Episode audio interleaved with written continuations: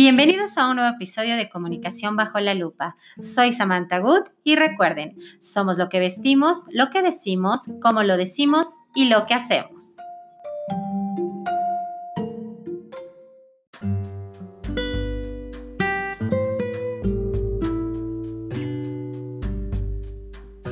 Gracias por acompañarme a un nuevo episodio de Comunicación bajo la lupa. En esta ocasión vamos a hablar de varios temas. En especial, empecemos con, bueno, una de las instituciones más importantes eh, académicas a nivel mundial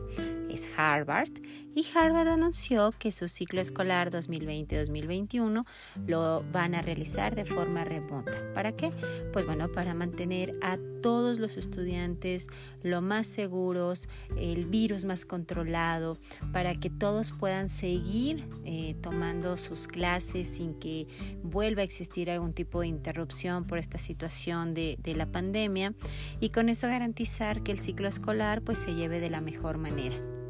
Ya afortunadamente con todo lo que se ha practicado eh, durante este tiempo de cuarentena, pues obviamente tanto las instituciones académicas como los estudiantes pues se han involucrado y han practicado cómo es y cómo se debe de hacer toda esta forma de la eh, clases en línea, de eh, transmisión del conocimiento por medio de plataformas digitales, etcétera. Entonces, bueno, Harvard tiene toda la, la plataforma en este sentido y no creo que le cueste mayor trabajo en cuanto a la transmisión del conocimiento. Sin embargo, toda la parte de la eh, cuestión social, de la interacción, de la experiencia de acudir a, este, a esta institución, pues bueno, se va a perder durante todo este año, pero todo es con el objetivo y con las miras a que pronto todo esto sea pues cuestión del pasado y que eh, paulatinamente tanto los estudiantes como todos a nivel mundial pues volvamos a tener un nuevo inicio tanto académico como profesional y en la vida en general. Entonces esta decisión que toma esta institución considero que va a ser un referente para las demás instituciones académicas de este tipo de, renombre y de calidad eh, que existe eh, en el mundo y se van a ir eh, copiando otro, otras instituciones lo adaptarán también y tan es así que incluso en México instituciones académicas de nivel básico hasta licenciatura, pues ya se han expresado en este sentido, no aventurándose a todo el ciclo escolar, sino sí hasta diciembre mínimo, en el que eh, este ciclo empezará en agosto, en algunos casos, otros en septiembre, y de, ese, de esa fecha, de ese momento hasta diciembre, pues se va a realizar de forma virtual, de forma remota. Ya, repito, ya se tiene una práctica y las instituciones ya están también trabajando durante este tiempo de vacaciones para capacitar a todo el personal docente en esta nueva forma de comunicación con los, con los estudiantes y eso es pues extraordinario porque dentro de las crisis también hay una oportunidad y en este sentido en la cuestión académica y de la tecnología pues sí considero que es un gran momento para incursionar en todo este mundo tecnológico y esta era digital para eh, aplicarlo también y, replicarlo en las futuras generaciones y que eh, no solamente se quede durante este tiempo, sino que posterior ya tengamos esa base para poder seguir tomando eh, clases a nivel eh, mundial sin necesidad probablemente de trasladarte a otro lugar. Entonces las, las, oportunidades se irán abriendo poco a poco y eso creo que es una muy buena ventana de oportunidad, pero considero también que no hay que descuidar la parte de la interacción humana. Eso es fundamental y eh, lo iremos poniendo en práctica también con el paso de los días, de las semanas y de los meses. Iremos probando y así es la vida, es prueba y error. Entonces hoy por hoy pues vamos con esta forma remota y adaptarnos, no, no queda de otra porque la prioridad ahora es cuidarnos todos y también seguir aprendiendo y seguir capacitándonos. Entonces, creo que esa es una gran oportunidad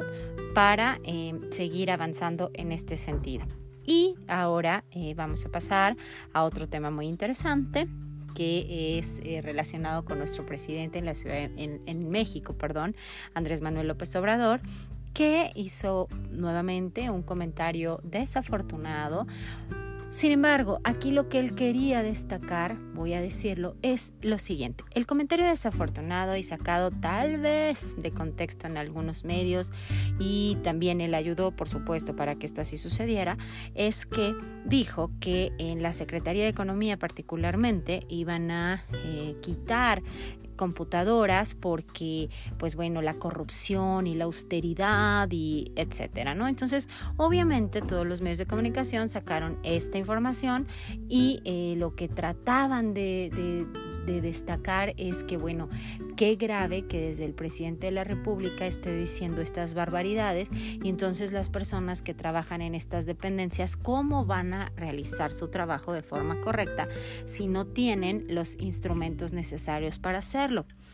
En la conferencia le preguntan al presidente que entonces él que sugiere que cómo es posible que vayan a hacer estas cosas y tampoco sabe responder. Eh, muchas veces lo hemos dicho en mis redes sociales que la mejor improvisación es la más preparada. No puedes aparecerte eh, frente a una audiencia y decir una barbaridad sin tener un argumento, sin tener una estructura, sin tener una capacitación y lo que le sucede al presidente Andrés Manuel López Obrador es que al exponerse todos los días, todos los días, pues no tiene el tiempo ni para prepararse, ni mucho menos para realizar una estructura y una precisión para sus mensajes y también para prevenir las respuestas que surjan, que tenga que dar a los cuestionamientos que tengo que decir también, por lo general pues no son incisivos, pero hasta los más simples no los sabe responder y entonces se genera toda esta nube de desinformación y de especulación. Entonces, pues él respondió que, bueno, que en épocas pasadas los grandes líderes y, que ellos no necesitaban de computadoras y trató de sacar todo el tema de contexto, o sea, quiso ser como una mini historia y se le fue de las manos. Entonces le preguntaba la, reportera o la periodista que entonces él que sugería, ¿no? Que, que, que, que, les recomendaba a estos trabajadores para que pudiesen lograr su trabajo. Y él lo que dijo fue que, eh, bueno, que se podían compartir los instrumentos, o sea, que las computadoras se podían compartir entre todos, una barbaridad. Después analizando lo que dijo el presidente o quiso decir es que existen contratos millonarios para todo este tipo de artículos de tecnología y que eh, realmente eso sí genera un pues vamos, eh, surge que todo este tipo de contratos se malinterpreten y que probablemente, digo, no lo sé, sean pues eh, mafias, como él lo dice, la mafia del poder y de lo neoliberal, etcétera, y sacaron también un, un comentario, más bien un memo en el que ponen que, bueno, cada, cada trabajador de esta institución va a tener que pagar cuatro mil y tantos pesos para tener una computadora. Y bueno, esto salió así. Y entonces le preguntan y dicen, no, no, no, esto no es así, no van a tener que dar nada. Bueno, pero aquí dice, sí, pero es que en cargos medios, en puestos medios de ciertas dependencias, pues recordemos que hay personajes que, que trabajan con, la, con, con aquellos que nos están atacando. Entonces, pero eso no es real. Entonces, imagínense, desde el presidente quita validez a algo a una información que sale de las mismas instituciones del gobierno. Entonces, lo que realmente pasó ahí es que se desdijo eh, el, presidente. Entonces, es, todo esto, si ustedes se dan cuenta, es una mala estrategia de comunicación que viene desde arriba, va escalando y bueno, finalmente... Eh, todo lo que vemos en redes pues es lo que dice el presidente desafortunadamente y que no solamente se ve, se lee y se escucha en nuestro país, sino también esto sale, cruza las fronteras y pues ya imaginarán la imagen que tenemos a nivel mundial. Y bueno, mañana platicaremos sobre el tema de la visita de Andrés Manuel López Obrador a los Estados Unidos y también, eh, bueno, lo que sucedió porque Justin Trudeau pues evidentemente él no acude a esta visita y también lo vamos a platicar el día mañana. Y tratando de temas de computadora para finalizar, les quiero comentar que, por ejemplo, Víctor Romo, que es el alcalde de, la, de Miguel Hidalgo, pues bueno, él constantemente sube publicaciones a las redes donde está trabajando, pero tiene a su alrededor como si trabajara en el C5. Tiene cinco o seis computadoras, todas de una muy buena marca y, eh, y bueno, imaginen lo que, en lo que eh, viene la comunicación contradictoria, ¿no? Por un lado, el gobierno federal dice que va a quitar las computadoras, que los contratos millonarios, que etcétera, etcétera. Y por el otro lado, los alcaldes de eh, Miguel Hidalgo y de algunas otras alcaldías, pues bueno,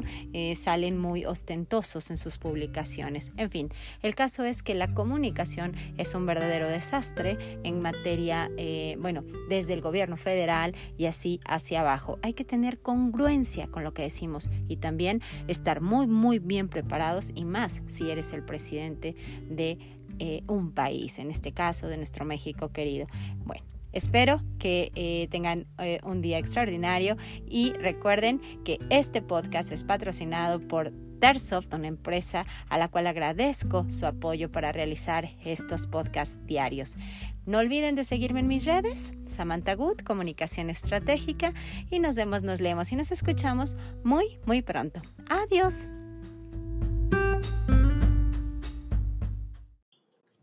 Los invito a que sigan este podcast y también a que me sigan en mis redes sociales. Estoy como Samantha Good, Comunicación Estratégica, en Instagram y en Facebook.